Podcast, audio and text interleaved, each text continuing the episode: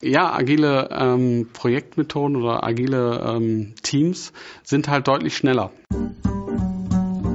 Das heißt, Projekte nicht mehr in der klassischen Projektform eines Projektleiters, dann drei Mitarbeiter, die diesem Projekt zugeordnet sind und dann noch vielleicht zwei Support oder so dann äh, zuzuordnen, und das ist, was wir auch zum Beispiel jetzt in der Telekommunikationsbranche immer sehr intensiv machen. Wir, wir tauschen uns da in, in nicht nur nationalen, sondern auch internationalen Gruppen aus. Wir kriegen das eigentlich sehr gut immer in den Prüfungen hin, ähm, eben dieses, diesen agilen Charakter in, in unser Prüfungsteam reinzubekommen und eben entsprechend dann auch ähm, für, für sehr schnelle und gute Ergebnisse zu sorgen.